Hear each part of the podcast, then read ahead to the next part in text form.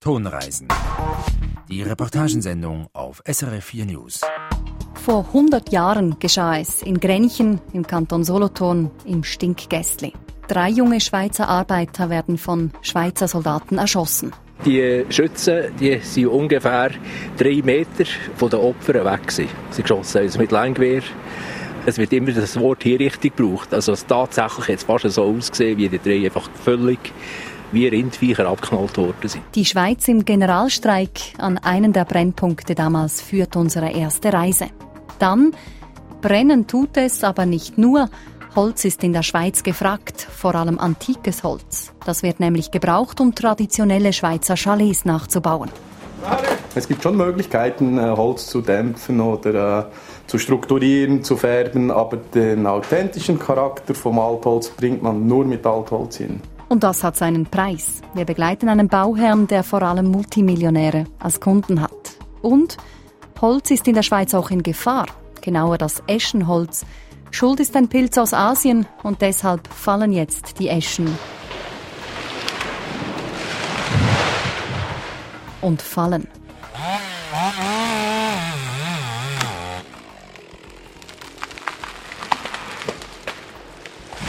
Wir schauen die Sache von ganz nahem an, hier in der Sendung Tonreisen. Am Mikrofon ist Elian Leiser. Wir starten mit einer Tonreise in die Vergangenheit.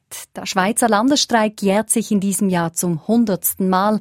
Zum Hintergrund, im Ersten Weltkrieg waren breite Teile der Arbeiterschaft verarmt, gleichzeitig errang die Arbeiterbewegung ein neues Selbstbewusstsein und so riefen 1918 die Gewerkschaften und Teile der Sozialdemokraten zum Generalstreik auf. Grenchen war einer der Brennpunkte, die Uhrenstadt galt als ein rotes Bollwerk. Um hier für Ruhe und Ordnung zu sorgen, bot die Solothurner Regierung die Armee auf. Am 14. November 1918, Stunden nach dem offiziellen Abbruch des Streiks, geschah es. Schweizer Soldaten legten mit der Waffe auf Schweizer Arbeiter an und töteten drei junge Männer. Die Schüsse von Grenchen. Inlandredaktor Peter Maurer mit einem Blick in ein düsteres Kapitel der Schweizer Geschichte. Die Kugel traf den jungen Uhrmacher von hinten. Noir-Jean Marius von Grenchen, 18 Jahre alt. Gesicht mit Nase teils ganz weggerissen, teils zersplittert, auch teilweise die Augenhöhlenknochen.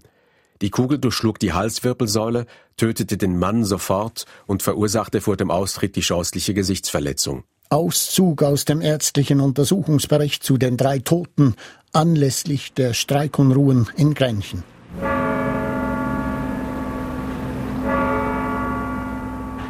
Zwei Uhr nachmittags schlug's oben bei der Eusebiuskirche, als unten an der Solothurnstraße die tödlichen Schüsse fielen. Schüsse von Wattländer Füsilieren in einer Menschenmenge, die sich im sogenannten Stinkgässli kaum bewegen konnte. Gerade ein paar Meter von hier die Schützen die sind ungefähr drei Meter von den Opfern weg. Sie geschossen also mit Langgewehr. Auf drei Meter Distanz schiessen, da weiss man, wie das tut. Oder? Es wird immer das Wort hier richtig gebraucht. Also es tatsächlich jetzt fast so ausgesehen, wie die drei einfach völlig wie Rindviecher abgeknallt worden sind. Alfred Fasnacht, 73-jähriger ausgewiesener Kenner der Grenchner Geschichte, Heimatforscher, Bibliothekar im Ruhestand. Es geschah am 14. November 1918, ein Donnerstag, der letzte Streiktag. Die Situation in Grenchen um die Mittagszeit explosiv. Streikende ziehen zum Bahnhof Nord, bauen Barrikaden, demolieren Weichen. Überall Soldaten, Verstärkung ist eingetroffen. Mitrailleure, Emmentaler Dragoner, Wattländer Infanteristen, Bauern. Nicht gut auf streikende Arbeiter zu sprechen. Und just in diesen brisanten Stunden wechselt noch laufend das militärische Kommando. Auf dem Bahnhofplatz wird ein Maschinengewehr in Stellung gebracht. Es ist bürgerkriegsähnlich gesehen. Die Streikenden und die Militärtruppen, die sind aufeinander gestoßen. Edith Hilbrunner, 34-jährige Historikerin, Autorin einer Masterarbeit zum Generalstreik in der Region Grenchen-Solothurn. Die Demonstranten beim Nordbahnhof werden von Soldaten mit Gewehrkolben und von Kavalleristen auseinander und zurückgetrieben. Der reformierte Grenchner Pfarrer Ernst Hubacher wird später in einer Grabrede von einer gut organisierten Menschenjagd sprechen. Die Streikenden sind in die Stadt abgetrieben worden. Auf dem Weg in die Stadt und in der Stadt ist geschossen worden. Bei der Unterführung Kirchstraße eine erste, nicht gezielte Salve. 15 Schuss, zwei Verletzte. An der Solothurnstraße zwischen den Wirtschaften Sonne und Ochsen dann die drei Toten. Junge Uhrmacher. Hermann Lanz, Fritz Scholl und Marius Noirjean. Für eine gerechtere Welt starben sie am 14. November 1918 im Gewehrfeuer der Ordnungstruppen. Boris Banga, 68-jährig, früher langjähriger Grenchner Stadtpräsident und SP-Nationalrat. Banga ließ den Text auf der schweren Bronzegedenktafel, die erst 2008 auf dem Zeitplatz enthüllt wurde. Wenige Meter davon entfernt, drüben beim Stinkgässli, befiehlt der schneidige Wattländer Major Henri Pelle am Nachmittag des 14. November 1918 den Streikenden, sich zu entfernen. Er hat die Leute aufgefordert, zurückzuweichen und die gar nicht können, weil das Gäste gestunken von Leuten war. Oder? Sagt Heimatforscher Fasnacht. Nach einer Vorwarnung dann Pelles Schießbefehl an seine jungen Füsilierer. Feuer auf unbewaffnete Menschen, die die Soldaten zwar beschimpft, beleidigt und provoziert, aber nicht bedroht oder angegriffen haben. Historikerin Hilbrunner zum Verhalten dieser Schützen. Also sie hatten keine klaren Instruktionen, gehabt, wie man muss vorgehen bei einem Schießbefehl. Also das war ein Fehler vom Major Henri Belle, der die Truppe befehligt hat. Und die jungen Leute, die haben nachher einfach auf die Streikenden geschossen. Belle, der 38-jährige Lausanne Architekt, wird später zu Protokoll geben. Ich glaube, dass ich im Recht war zu schießen. Oder besser gesagt, ich bin überzeugt, dass ich Recht getan habe. Einen Schuss in die Luft abzugeben hielt ich nicht für zweckmäßig, einmal weil dadurch Unschuldige, zum Beispiel Leute in den Fenstern, gefährdet werden, und so dann, weil das Schießen in die Luft den Eindruck gemacht hätte, dass wir Angst haben. Und weiter. Die Beseitigung der Leichen habe ich dem Ortspolizisten übertragen. Die Leichen bleiben zwei Stunden im Stinkgässli liegen. Die blutigen Ereignisse von Grenchen werden militärisch untersucht. Edith Hilbrunner kennt die Akten. Es hat zwei Untersuchungsberichte gegeben. Einer ist aus den Akten verschwunden. Wir haben nur noch einen Untersuchungsbericht. Der eine Untersuchungsbericht der ist stellenweise verharmlosend. Er ist sicher nicht objektiv und er ist zugunsten vom Militär formuliert. Die Untersuchung wird eingestellt, es wird nie Anklage erhoben. Kein Schadenersatz für die Angehörigen der Opfer. Null. Nichts. Sie haben von der Regierung, staatlicher Seite, nichts bekommen. Null. Sagt Fasnacht. Der Bundesrat erklärt, nicht die Truppe sei schuld an den Toten, sondern diejenigen, die die Truppe gereizt hätten. Die Schweizer Soldaten, die in Grenchen Schweizer Arbeiter erschossen haben, erhalten einen Ehrensold. Das Ende der Geschichte. Das Tabu von Grenchen, sagt Fasnacht. Wird die Toten totgeschwiegen, und zwar von links und von rechts. Oder? Der Generalstreik ist Grenchen ein Tabu, gewesen, sei es in den Schulen oder auch in der Öffentlichkeit. Man hat einfach nicht mehr geredet über das.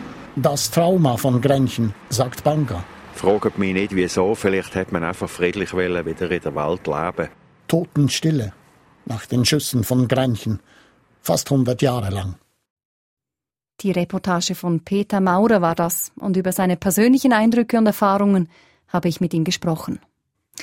Das Trauma von Grenchen, das Tabu von Grenchen, fast 100 Jahre hat man geschwiegen, 2008 dann die Gedenktafel.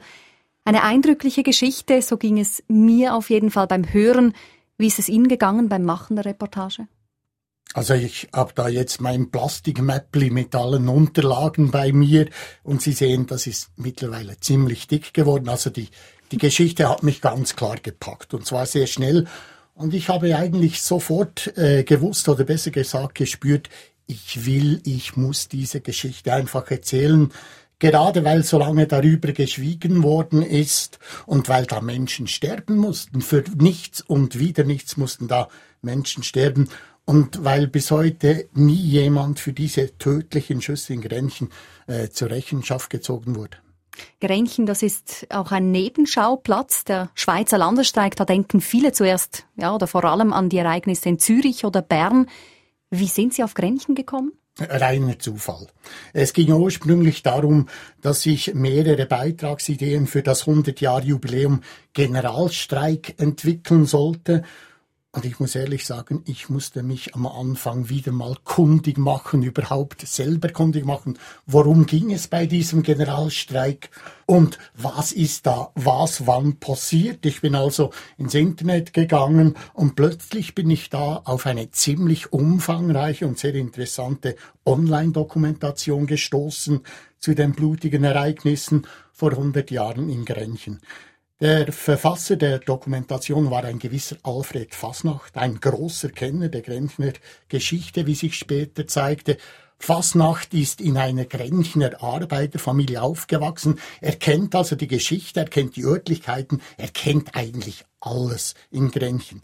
Der 73-jährige Mann, der war quasi mein Informant der ersten Stunde. Eben diesen Herr Fasnacht, den haben Sie dann getroffen. Da möchte ich gerne nachher noch ein bisschen genau darüber sprechen. Aber vielleicht zuerst über die Ereignisse wurde ja eben lange nicht geredet. Sie sagen es in der Reportage nicht in der Schule, nicht in der Öffentlichkeit.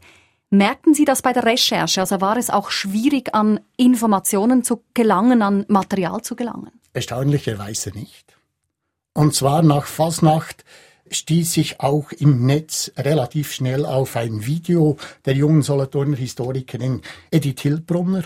Wie im Beitrag gehört, hat sie eine Masterarbeit im Rahmen ihres Studiums über den Generalstreik 1918 in der Region Grenzen-Solothurn gemacht. Das war 2012. Das war eigentlich die erste umfassende und wissenschaftliche Arbeit zu den Schüssen von Grenchen. Hildbrunners Buch wurde allerdings damals nur in den lokalen Medien aufgenommen.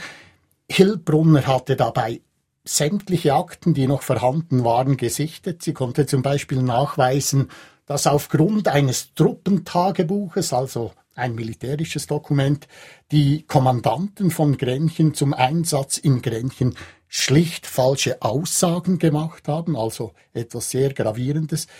Im Gegensatz zu Alfred Fasnacht war übrigens die Historikerin Hildbrunner bei meiner ersten Anfrage ziemlich zurückhaltend. Schließlich ging es um pointierte kurze Aussagen in einem Radiobeitrag und nicht um eine wissenschaftliche Arbeit. Das ist etwas ganz anderes, aber letztlich hat mir Hildbrunner äh, sehr viele wichtige Fakten und Infos geliefert. Ja, Sie sind dann nach Grenchen gefahren, Peter Maurer. Sie haben dort eben Heimatforscher Fasnacht und Historikerin Hildbrunner getroffen. Zwei sehr starke Protagonisten, die tief in die Ereignisse von damals einblicken lassen. Auch ein bisschen Glücksfälle würde ich sagen, ja. Und zwar Glücksfälle in dem Sinn, dass hier zwei sehr unterschiedliche Menschen waren, die enorm viel über die damaligen Ereignisse in Grenchen wissen und dieses Wissen auch noch in einer einfachen, verständlichen Sprache vermittelt konnten. Kurze Sätze auf den Punkt gebracht. Dabei geholfen hat sicher auch, dass ich die Gespräche, die Interviews mit Hildbrunner und Fasnacht nicht Hochdeutsch, sondern in Dialekt geführt habe. Die meisten Menschen sprechen ja in ihrer Sprache offener und natürlicher als in der Fremdsprache, muss ich sagen, Hochdeutsch. Mit einer Fülle an Material kann ich mir vorstellen, ging es dann zurück ins Studio nach Bern. Sie haben ja für diese Reportage, für diesen Beitrag nur eine begrenzte Zeit. Was mussten Sie weglassen? Fast alles, würde ich sagen. Nein, natürlich nicht, aber ich musste ganz viel weglassen. Zum Beispiel zwei interessante Figuren und ihre Geschichten.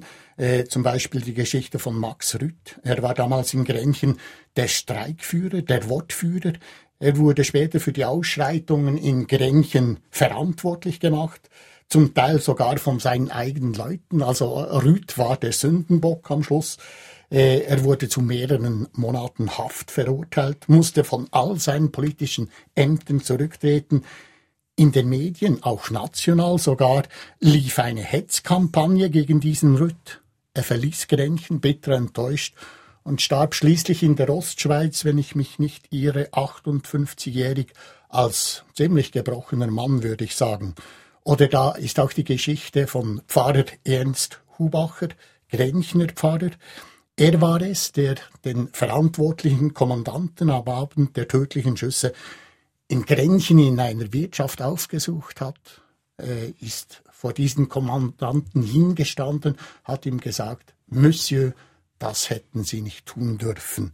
Also Streikführer Rüth und Pfarrer Hubacher, zwei spannende Persönlichkeiten, zwei Lebensgeschichten, die mehr als genug Stoff äh, für eindrückliche Porträts böten.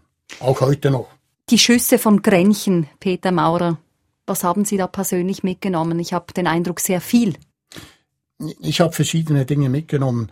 Ich habe mitgenommen, dass es in Grenchen und damit in unserem Land bürgerkriegsähnliche Situationen gegeben hat. Es war also nicht immer friedlich in dieser Schweiz. Ich habe mitgenommen, dass drei Menschen sterben mussten, weil sich ein Offizier der Schweizer Armee von Streikenden provoziert fühlte und nicht den gesunden Menschenverstand walten, sondern auf Menschen, auf eigene Landsleute schießen ließ. Und ich habe mitgenommen, dass die Politik bis hinauf zum Bundesrat kein Interesse daran hatte, dass die Verantwortlichen für die Schüsse von Grenchen vor Gericht gestellt werden. Und ich habe letztlich mitgenommen, wie vielfach bei meinen Geschichten, dass es sich lohnt, auch vermeintliche Nebenschauplätze genau anzuschauen, auszuleuchten, kritische Fragen zu stellen und dass es sich lohnt, immer wieder mit den Menschen zu sprechen und vor allem ihnen beim Reden zuzuhören, das tönt einfacher, als es wirklich ist. Das sagt Inlandredaktor Peter Maurer. Er hat sich mit den dramatischen Ereignissen in Grenchen während des Schweizer Landesstreiks befasst. Tonreisen. Und jetzt ins Berner Oberland. Das Sahnenland ist bekannt für seine traditionellen Chalets. Multimillionäre aus aller Welt schätzen das Dorf und möchten weitere Chalets bauen. Aber diese neuen Bauten sollen möglichst so aussehen, als stünden sie schon seit Jahrhunderten da. Das gibt Aufträge für findige Zimmerleute. Wirtschaftsredaktor Lorenzo Bonatti war für uns auf Baustellenbesuch in Gstaad.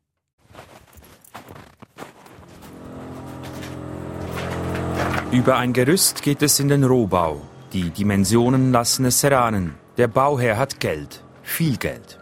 Im Untergeschoss zeichnen sich die Umrisse des Swimmingpools ab, viel Beton und Mauerwerk.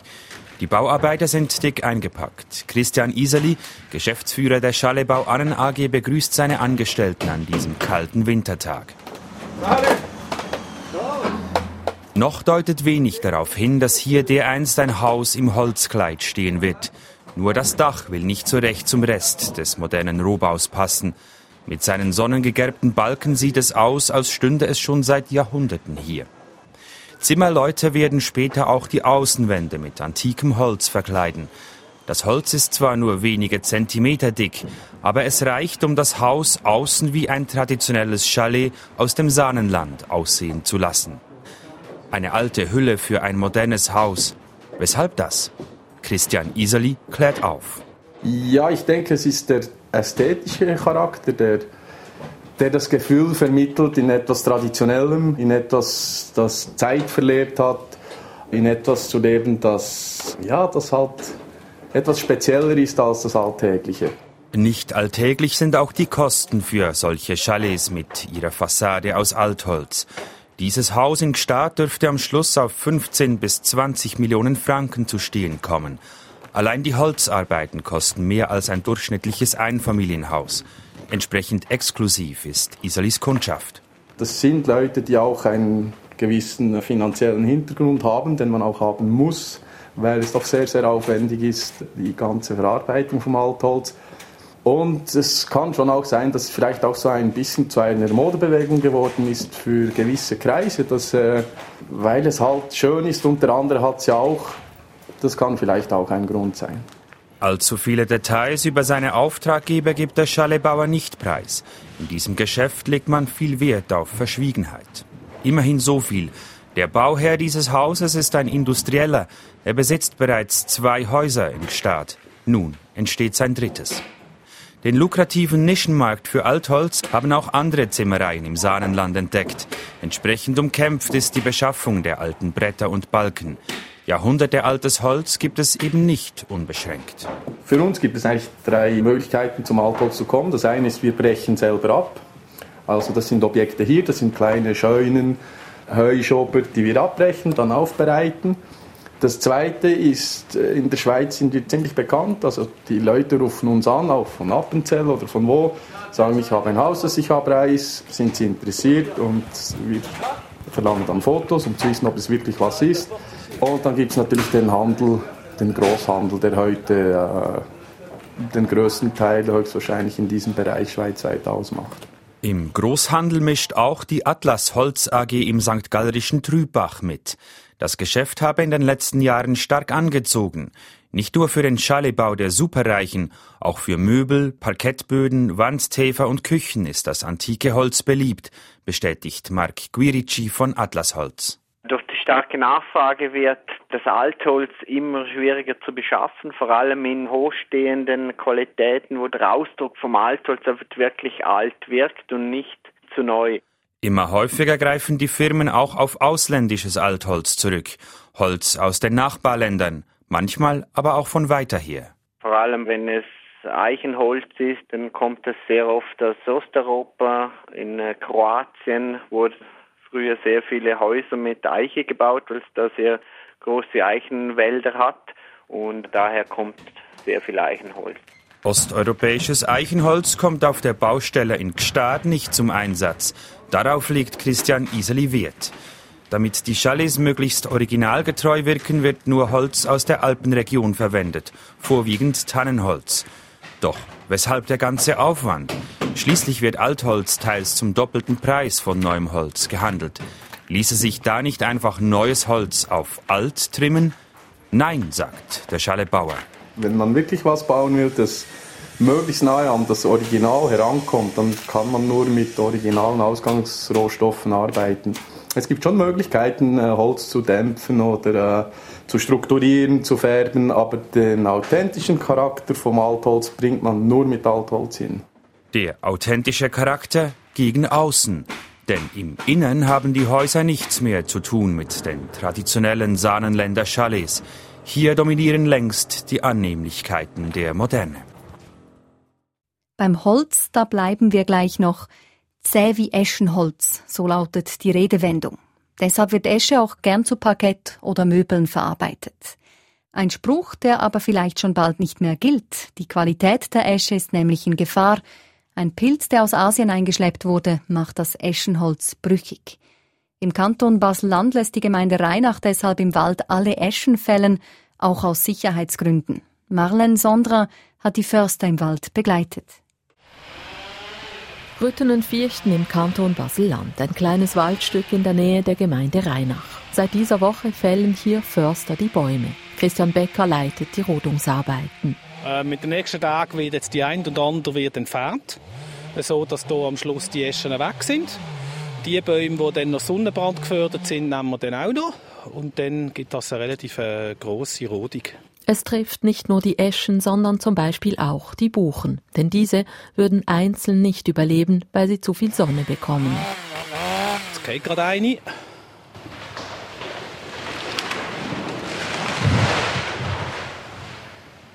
Genau, so tönt denn das. Am Boden liegen bereits Dutzende Bäume wie Zündhölzer nebeneinander. Es klaffen große Lücken im Wald. Und was bleibt? Der Wald wird nachher relativ flug, respektive ist dann gar nicht mehr da. Kein Wald mehr. Das sei sicherer, denn 90 Prozent der Eschen hier seien krank. Immer wieder seien Äste abgebrochen oder sogar ganze Bäume umgefallen. Schuld sei ein Pilz aus Asien, der vor zehn Jahren erstmals in der Schweiz in der Region Basel festgestellt wurde. Dieses sogenannte Eschentriebsterben sei nicht einzudämmen, sagt Marc Bayer, Leiter Umwelt und Energie in der Baselbieter Gemeinde Rheinach. Die Gemeinde trage die Verantwortung für die Sicherheit auf den Wegen und habe sich darum entschlossen, die gefährdeten Bäume zu roden. Die einzige Alternative wäre gewesen, die Waldwege zu sperren das Erholungsgebiet schließen oder, oder Wege stilllegen, das ist äh, in einem so dicht besiedelten Raum, ist das auch nicht die Lösung, die politisch gewollt wurde. So könne man hier weiterhin spazieren und joggen. Maßnahmen gegen den Schädling, der die Eschen befällt, gebe es tatsächlich keine. Das sagt Valentin Köhlow. Er ist Verantwortlicher für den Waldschutz bei der Eidgenössischen Forschungsanstalt Waldschnee und Landschaft.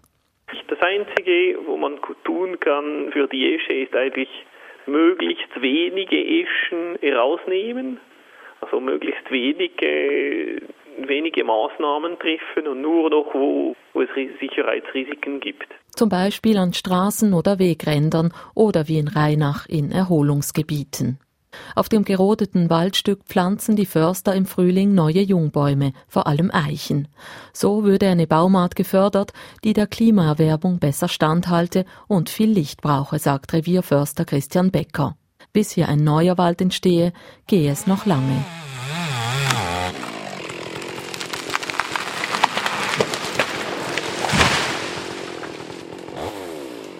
Eben, die können jetzt locker 40, 50 Jahre stehen bleiben und äh, hat das auch verdient. Ja, jetzt sind sie weg. Marlene Sondre war für uns im Wald unterwegs. So viel Tonreisen für den Moment. Sie können diese Sendung auch als Podcast abonnieren oder jederzeit nachhören auf srf.ch. Geben Sie im Suchfeld Tonreisen ein. Moderiert und produziert hat Elian Leiser. Tonreisen